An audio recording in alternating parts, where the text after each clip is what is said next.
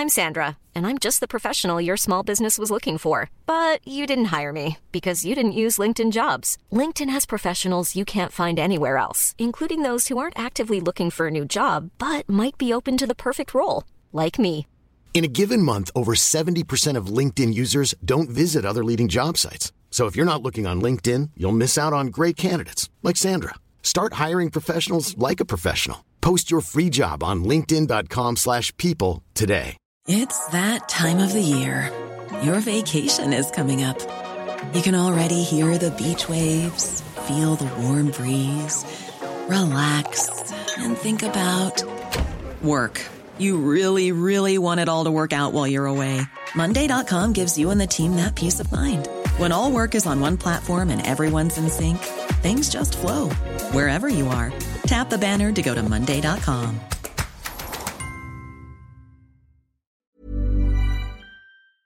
Bonjour, c'est Jules Lavie. Le Parisien publie un nouveau podcast hebdomadaire de faits divers, Crime Story. Chaque samedi dans Crime Story, une nouvelle affaire criminelle racontée par Claudia Prolongeau avec Damien Delsoni, le chef du service police-justice du Parisien. Crime Story est disponible dès maintenant sur toutes les plateformes. Tout de suite, Code Source, votre podcast quotidien d'actualité.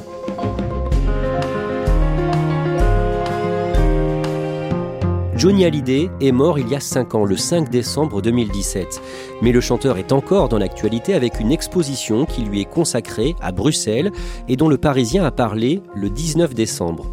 Code Source avait déjà raconté la guerre familiale autour de son héritage, mais aujourd'hui nous avons voulu retracer sa vie, son parcours, pour essayer de comprendre comment Johnny est devenu un mythe. Récit d'Emmanuel Marolles, chef du service culture du Parisien, épisode 1 sur 2.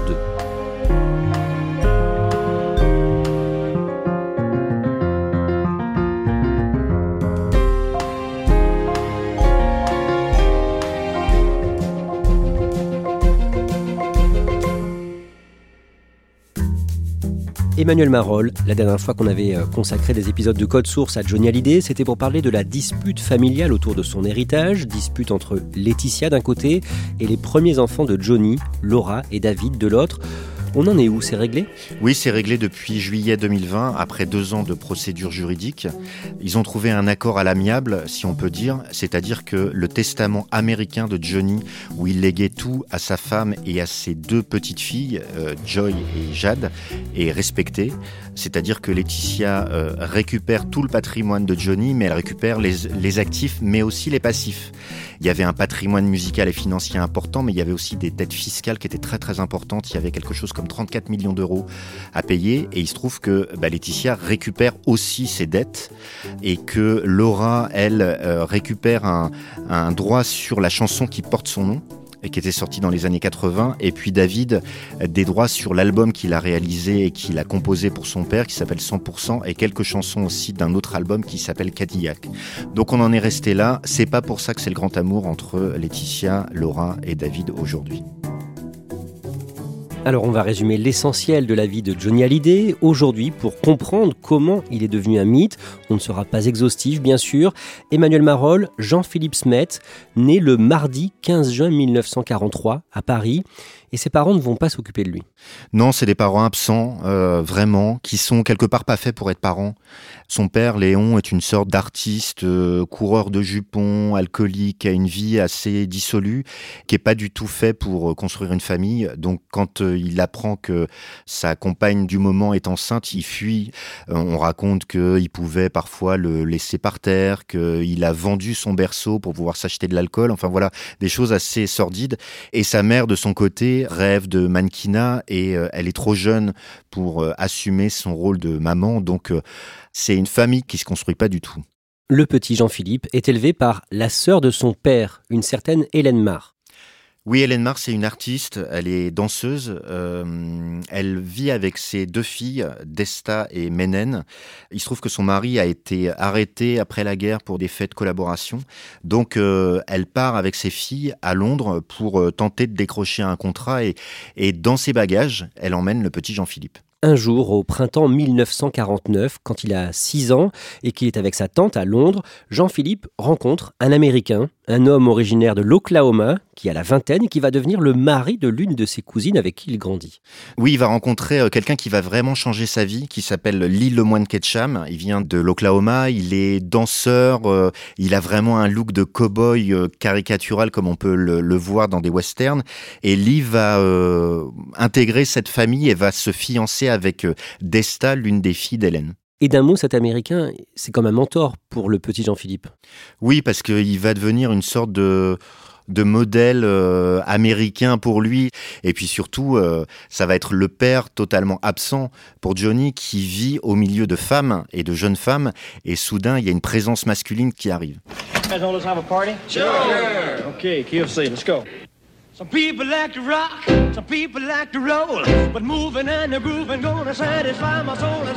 C'est au cinéma en 1957, quand il a 14 ans, que Jean-Philippe découvre le rock.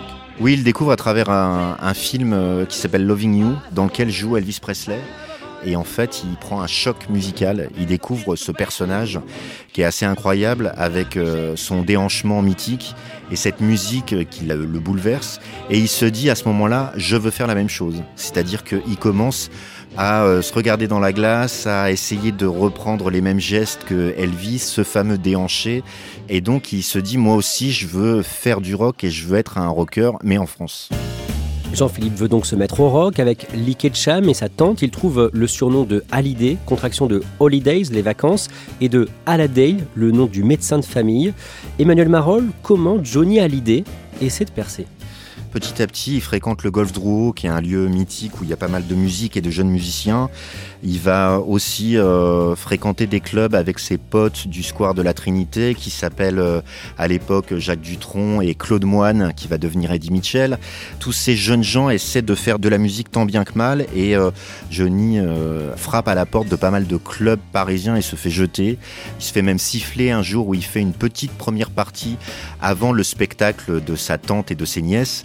Et il finit par faire une émission de radio qui s'appelle Paris Cocktail, où il chante une chanson qui s'appelle Viens faire une partie. Et euh, il y a des auteurs-compositeurs qui sont là et qui sont assez enthousiasmés par sa prestation et qui en parlent au patron de la maison de disques Vogue à l'époque, qui lui signe un premier contrat pour une première chanson. Le 18 avril 1960, à l'âge de 17 ans, Johnny Hallyday fait sa première télé dans l'émission L'école des vedettes sur la RTF on voit un, jeune homme qui est un bébé, quoi, vraiment. Il a une chemise rayée, il a une coiffure un peu comme une petite banane rockabilly. C'est euh, Lynn Renault qui euh, est présentée comme sa marraine de spectacle, qui essaie de lui faire dire quelques mots. Elle se moque de lui, même, elle dit ah bah c'est Monsieur Winon. Ben, je voudrais bien poser des questions à mon filleul, mais je vous préviens tout de suite, Aimé, il répond par oui ou par non.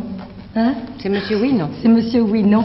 Et je crois qu'on doit ça à la timidité de ses 17 ans. Et alors, ce qui est assez curieux, c'est qu'elle le présente comme un Américain. Pourquoi s'appelle-t-il Johnny Hallyday Il s'appelle Johnny Hallyday parce que son père s'appelle Hallyday. C'est tout simple, il fallait y penser. Oui, mais le père est américain, je suppose. Le père est américain et la maman française c'est sa première télé, et elle dit quelque chose comme euh, à vous de savoir s'il a une carrière devant lui ou s'il n'en a pas, parce que c'est le public qui décide. À vous de savoir s'il a une carrière devant lui ou s'il n'en a pas. En tout cas, on lui dit bonne chance. Emmanuel Marol, dans les années qui suivent, Johnny Hallyday devient une bête de scène. Il incarne le rock en France. Les artistes, les vedettes, c'était des musiciens, des chanteurs qui avaient pour les jeunes l'âge de leurs parents. Et soudain, il y a toute cette vague yéyé où des euh, vedettes du moment ont quasiment l'âge de leur public. Il y a des ados ou des très jeunes adultes qui ont 16, 18, 20 ans qui soudain se mettent à écouter de la musique faite par des gens du même âge. Et Johnny, c'est exactement ça. Donc il arrive avec euh, des chansons assez légères, euh, rythmées, insouciantes, comme Souvenir, Souvenir, Pour moi la vie va commencer, Retiens la nuit. Retiens la nuit pour nous deux jusqu'à la fin du monde. Et c'est des choses qui sont euh, extrêmement jouées sur les radios. Il commence à faire beaucoup de concerts, les tournées virent à l'émeute. Il est invité par le général de Gaulle à chanter pour le Noël de l'Élysée. Enfin, ça devient totalement hors norme pour lui. En 1964, il est donc ultra populaire déjà chez une partie des Français et au mois de mai, il doit faire son service militaire. Il est dans une caserne en Allemagne, à Offenburg, et un jour, Emmanuel Marolles, on lui dit qu'il a la visite de son père qu'il n'a pas vu depuis des années. Effectivement, on lui dit, il y a quelqu'un qui t'attend devant, c'est ton père. Donc euh, ça lui paraît euh, totalement surréaliste. Il y va.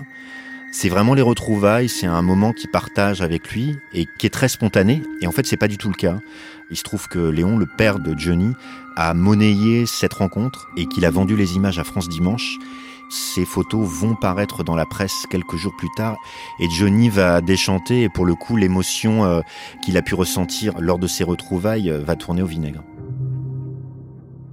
À cette époque, Johnny a 21 ans et il est amoureux d'une autre icône des années yéyé, la plus grande star chez les chanteuses, Sylvie Vartan.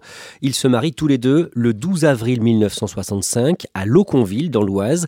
Des dizaines de reporters, de photographes, de caméramens couvrent l'événement. Oui, alors à l'époque, on ne parle pas du tout de presse people, euh, de peopleisation des artistes, mais alors on est totalement dedans. C'est-à-dire que le mariage se fait dans un tout petit village, dans l'Oise, parce que Sylvie a acheté un, manoir avec ses premiers succès.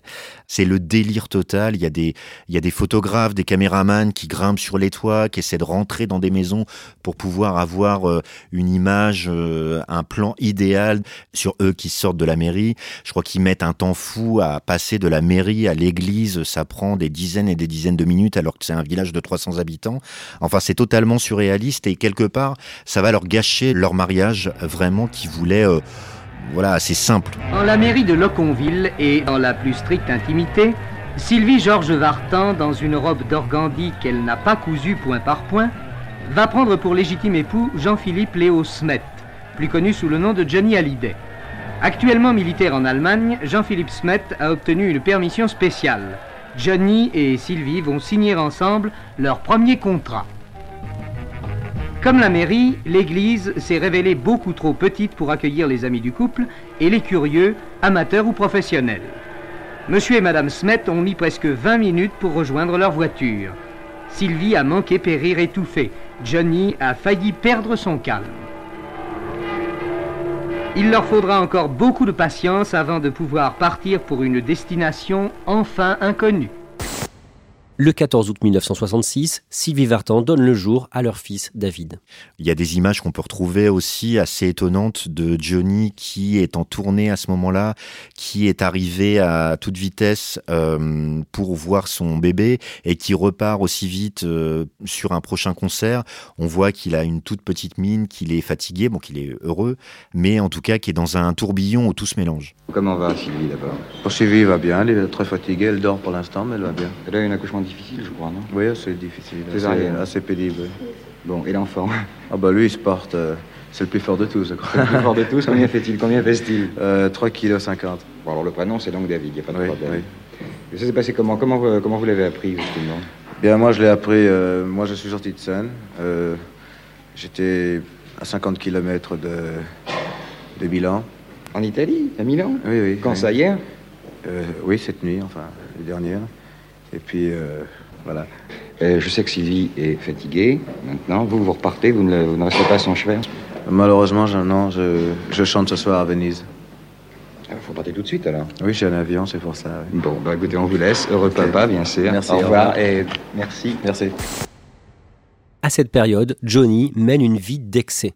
Oui, c'est compliqué pour lui de gérer tout ça, c'est-à-dire qu'il a un succès colossal et euh, il mélange euh, amphétamine, euh, alcool, euh, nuit blanche, fêtes interminables après les concerts. Et il y a un moment où il craque, il va faire une tentative de suicide parce que ça se passe pas bien avec Sylvie Vartan qui a déjà demandé le divorce. Et euh, il y a un moment où il est chez lui à Neuilly, dans sa salle de bain, il se regarde dans la glace et il avale des barbituriques. Et euh, son secrétaire de l'époque, Tiki Olgado, et son attaché de presse, Gilles Paquet, vont le retrouver euh, inanimé. Et son attaché de presse va vouloir communiquer habilement sur cet événement en parlant de suicide par amour. Au début des années 70, Johnny Hallyday a une histoire d'amour courte, passionnelle et destructrice avec une chanteuse américaine. Oui, elle s'appelle Nanette Workman. C'est une de ses choristes sur euh, une tournée qui s'appelle Johnny Circus 1972 et qui porte bien son nom parce que c'est le grand, grand n'importe quoi. Ils prennent beaucoup de cocaïne ensemble avec Nanette Workman. Ils s'amusent à des jeux très, très dangereux comme une vraie roulette russe. Il va un moment s'effondrer sur scène à, à Alençon en 1974, totalement épuisé. Il y a un de ses fans qui est blessé par balle dans un concert à, Marseille euh, quelques mois auparavant. Enfin, il y a quelque chose d'assez électrique dans tous les sens du terme autour de Johnny à ce moment-là. Est-ce qu'il y en a un seul ici ce soir qui puisse me dire en face quand l'amitié n'a jamais été déçue Est-ce qu'il y a un seul parmi vous ce soir qui puisse venir me voir et me dire en face qu'en amour, qu'en amour il n'a jamais été déçu. Emmanuel Marolles, Johnny Hallyday a publié entre les années 60 et 70 24 albums studio avec des pépites, des tubes gravés dans les têtes et les cœurs de nombreux Français. Il y a toujours des chansons qui aujourd'hui euh, résonnent instantanément pour les gens.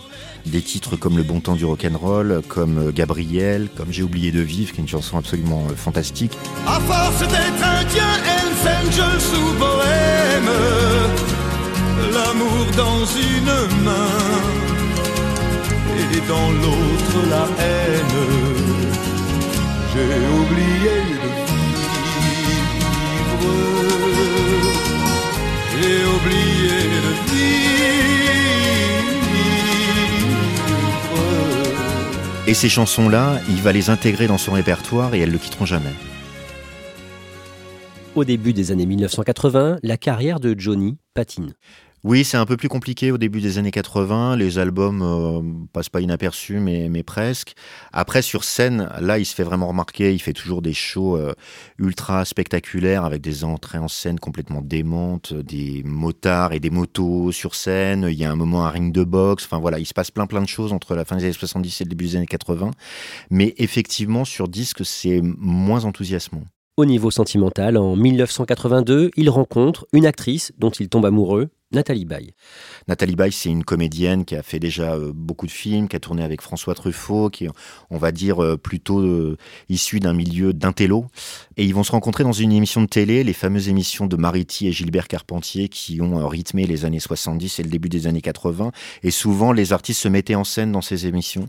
Et là, on lui demande de jouer à un moment une séquence où il est détective. Et quelqu'un doit lui donner la réplique. Et Philippe Labro, journaliste, écrivain, qui a aussi signé des textes pour Johnny Hallyday, souffle au, Carpentier le nom de Nathalie Baye.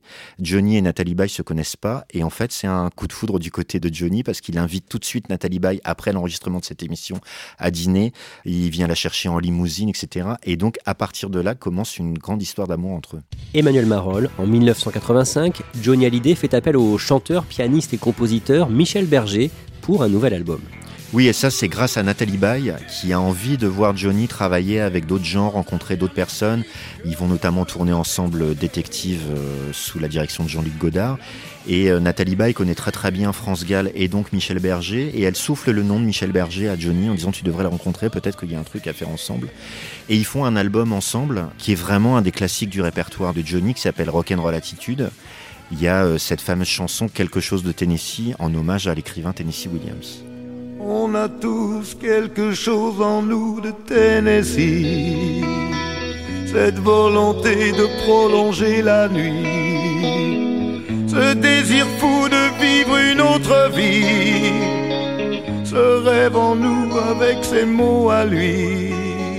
Côté cœur, Johnny Hallyday s'est séparé de Nathalie Baye deux ans après la naissance de leur fille, Laura. Et en 1994, à Miami, il tombe amoureux d'une jeune mannequin, lui à la petite cinquantaine, elle la petite vingtaine, et elle s'appelle Laetitia Boudou.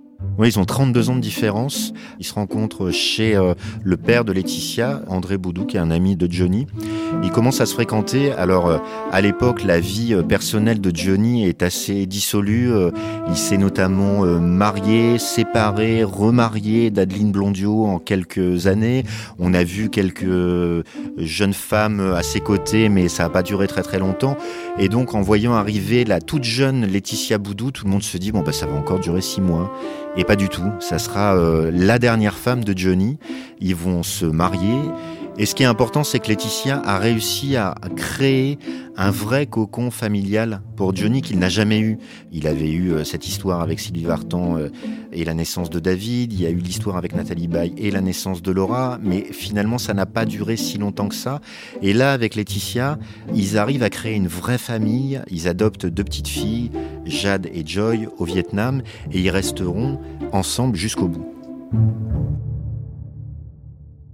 Merci Emmanuel Marol. Dans le prochain épisode, on va évoquer son concert de Las Vegas, concert jugé raté par les fans en 1996, sa marionnette au guignol de l'info, ou encore son concert géant le 14 juillet 2009 devant la Tour Eiffel, et bien sûr ses dernières années et ses obsèques nationales à la Madeleine en 2017. Deuxième et dernier épisode de ce podcast à retrouver sur leparisien.fr et toutes les plateformes d'écoute. Code Source est le podcast quotidien d'actualité du Parisien. Vous pouvez nous écrire, code source at leparisien.fr. Cet épisode a été produit par Raphaël Pueyo, Thibault Lambert, Clara Garnier-Amouroux et Emma Jacob. Réalisation Julien Moncouquiole.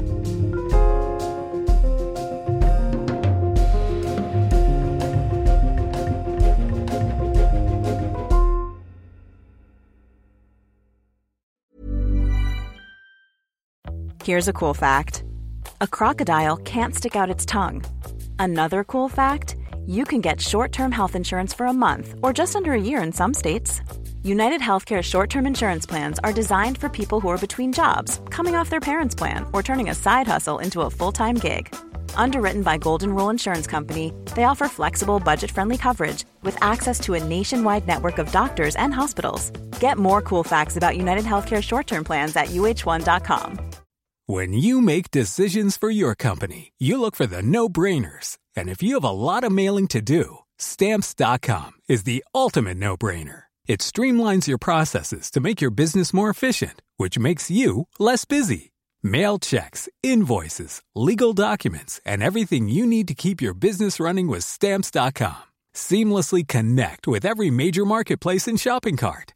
Schedule package pickups and see your cheapest and fastest shipping options from different carriers. With rates up to 89% off USPS and UPS rates. And with the Stamps.com mobile app, you can take care of mailing and shipping wherever you are. Make the same no brainer decision as over 1 million other businesses with Stamps.com. Sign up with Code PROGRAM for a four week trial, plus free postage and a free digital scale. No long term commitments or contracts. That's Stamps.com. Code PROGRAM.